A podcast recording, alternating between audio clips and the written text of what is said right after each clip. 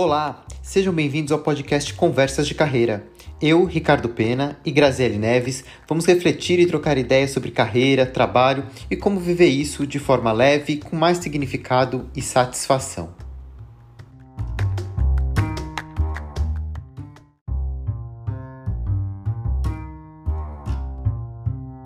As pessoas estão cada vez mais questionando sua relação com o trabalho.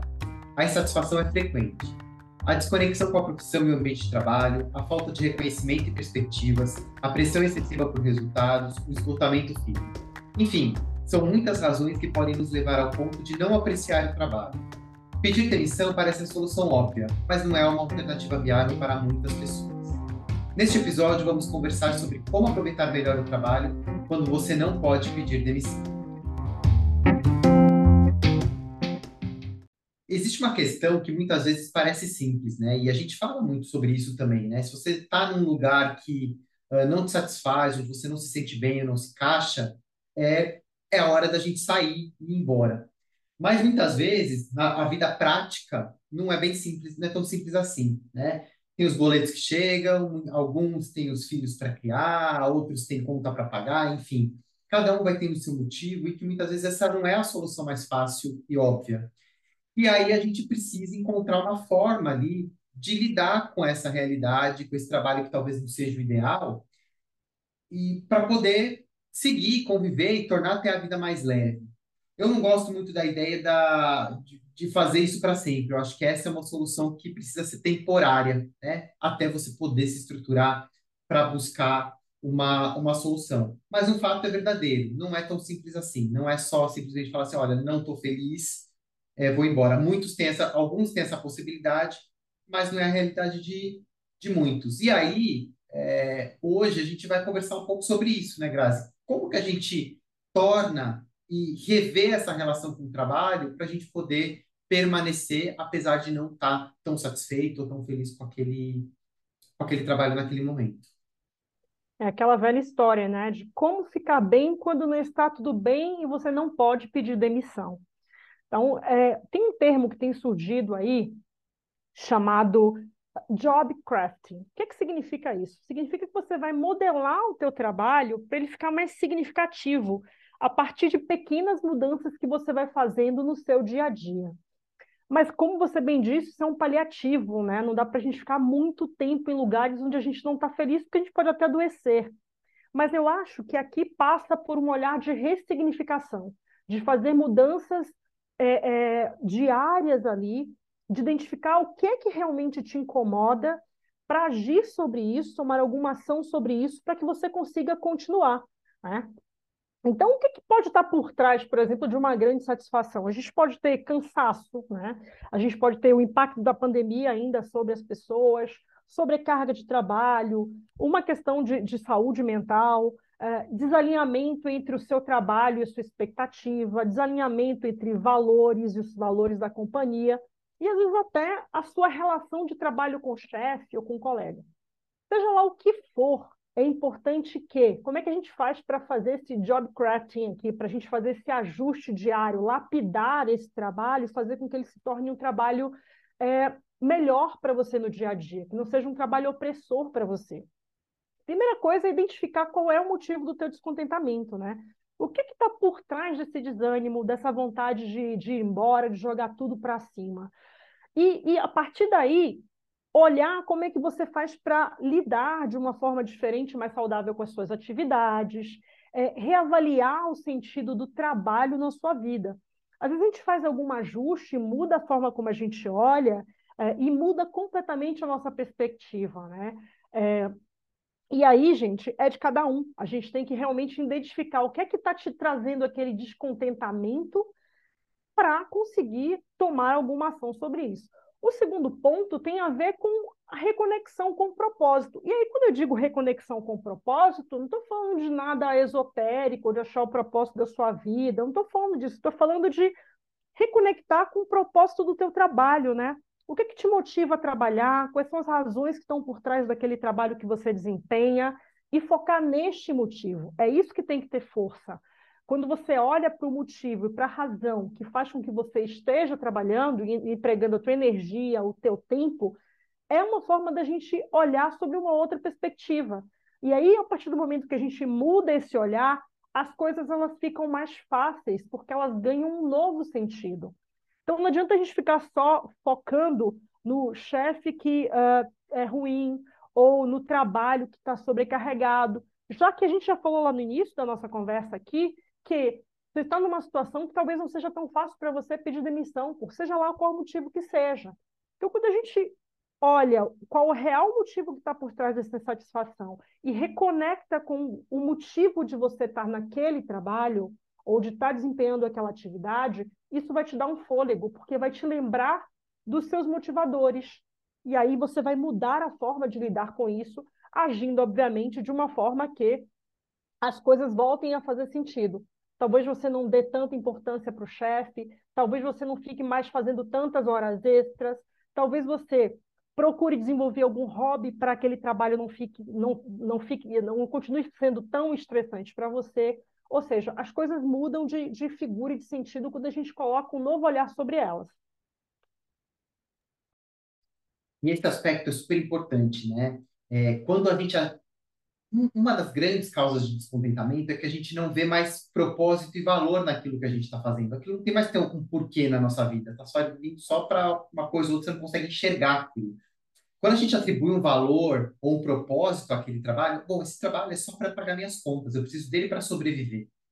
Então você começa a se comportar e enxergar aquele trabalho como uma fonte única e exclusiva de renda. Então sua forma de relacionar tem que estar ajustada a isso. Isso facilita muito esse esse processo. E a partir daí, é, não enxergar esse trabalho como um buraco negro, um ponto é, oco, vazio dentro do seu, da sua trajetória profissional. Né? Não é uma lacuna, não é um espaço que não tem sentido. Né? Tudo que a gente faz gera conhecimento, tudo que a gente faz gera experiência. E no mundo de hoje, cada vez mais essas experiências são valorizadas.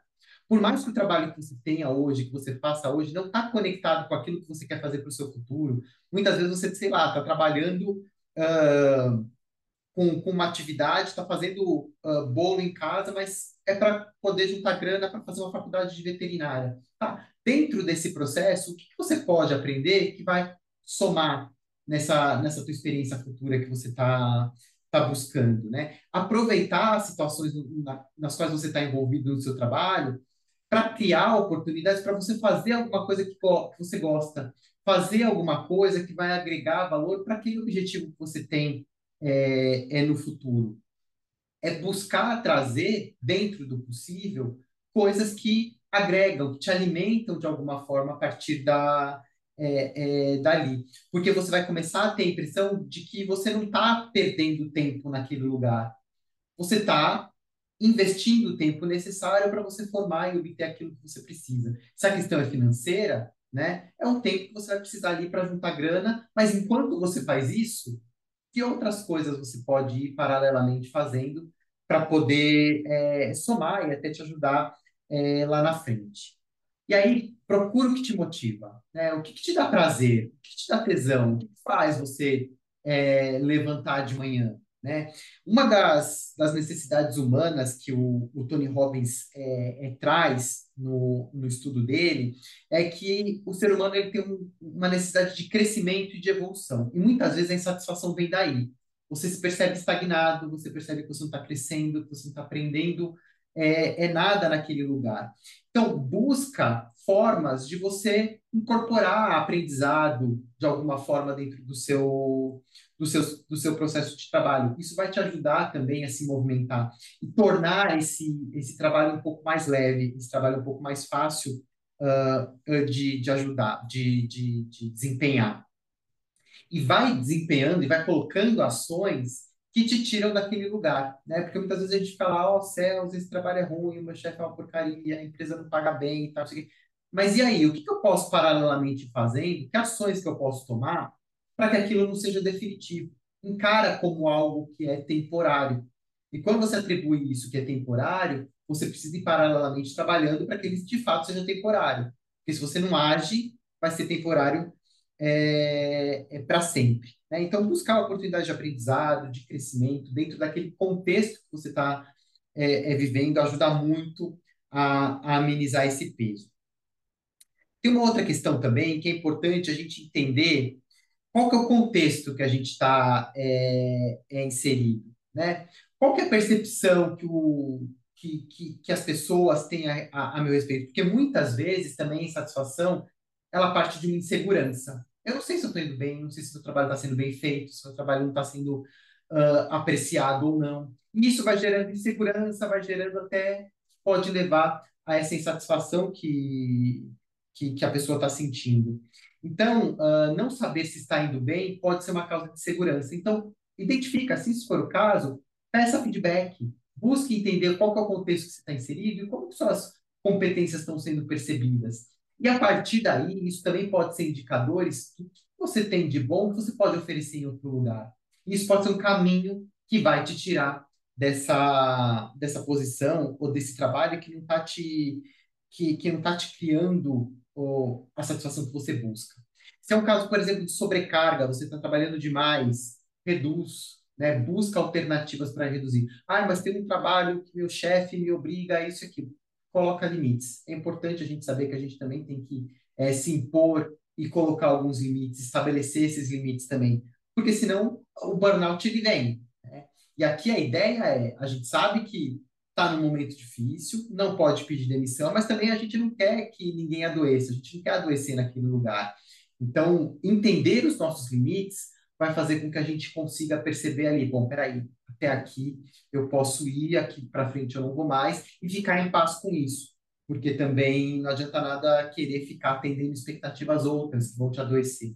Então, lidar com essa, com essa questão é, é super importante também. Então, entenda o contexto onde você está inserido, como você se comporta é, é, nele e volta lá atrás, né? Qual que é o teu propósito para esse trabalho? Qual que é a função dele na tua vida? Se a função dele é só pagar as contas, você tem que fazer o, o, necessário para te manter naquele trabalho, não precisa ficar fazendo muita coisa para se destacar. Então, também dosar a energia que você está colocando uh, dentro daquela, dessa experiência, desse processo que você está passando momentaneamente é sair do piloto automático, não é, Rick? E ter um olhar muito de protagonismo sobre o que faz sentido para você viver, sobre as suas escolhas. E aí, a gente sabe que nem sempre é o trabalho em si que te incomoda. De repente, pode ser uma pessoa, pode ser o ambiente que você está inserido. E aí, gente, a saída aqui é aquela boa e velha conversa é, entender como é que a gente pode conversar com o líder, com o colega, com pessoas que estão ali no nosso dia a dia, para transformar o nosso ambiente num ambiente melhor. A gente sempre fala também, não só nos nossos cursos, mas de vez em quando também nos nossos posts, sobre comunicação não violenta. Então, é importante a gente entender que existem formas da gente falar de algo que não está é, contribuindo para a nossa evolução, ou que está nos oprimindo, ou que não está nos trazendo felicidade, impactando o nosso dia a dia, de uma forma é, é, colaborativa, né? sem também ofender o outro, mas dizendo, olha, esse aqui, isso está me incomodando, está me prejudicando, e eu gostaria de ter a tua colaboração para juntos resolvermos essa questão. Tudo é a forma como a gente traz. E, e aqui, falando um pouco já da questão da colaboração, ter um pensamento coletivo de entender que eu estou ali dentro daquela organização e faço parte de algo e que não estou sozinha, também ou sozinho, também te ajuda a pensar em qual estratégia que eu posso utilizar para, junto com o meu colega, tornar o meu ambiente de trabalho melhor, junto com o meu chefe, para tornar o meu ambiente de trabalho melhor, junto com o RH da empresa, em ver que tipos de melhoria a gente pode fazer para que aquele ambiente se torne um ambiente mais saudável, mais colaborativo. Né? Então, não, não, não existe outro caminho além da autoconhecimento, da gente entender o nosso momento, os nossos motivadores, o que é que aquilo significa para a gente, e o diálogo, que vai nos levar à colaboração. Então, é saber exatamente onde você está, o que é importante para você e de que forma você pode fazer com que aquilo é, é, se torne mais leve para você. Agora a gente sabe, não adianta também a gente ficar muito tempo em um ambiente que nos oprime, se você já tentou de tudo, já identificou, já ressignificou, já conversou, já tratou no coletivo para transformar aquele ambiente num ambiente melhor e ainda assim a coisa não funciona e não melhora, aí eu acredito que você tem que começar a pensar, sim, na possibilidade de você trocar de emprego. E fazer isso de forma estruturada, planejada, organizada, enquanto você está dentro daquele, daquele trabalho. É, como a gente falou no começo, a ideia aqui é a gente encontrar formas da gente lidar com o que não é o ideal, do que está incomodando a gente, até que a gente consiga construir o cenário, construir os caminhos para que a gente chegue no momento de sair, de mudar e de construir e, e obter o trabalho que, que traga mais satisfação, traga mais prazer e traga mais alegria.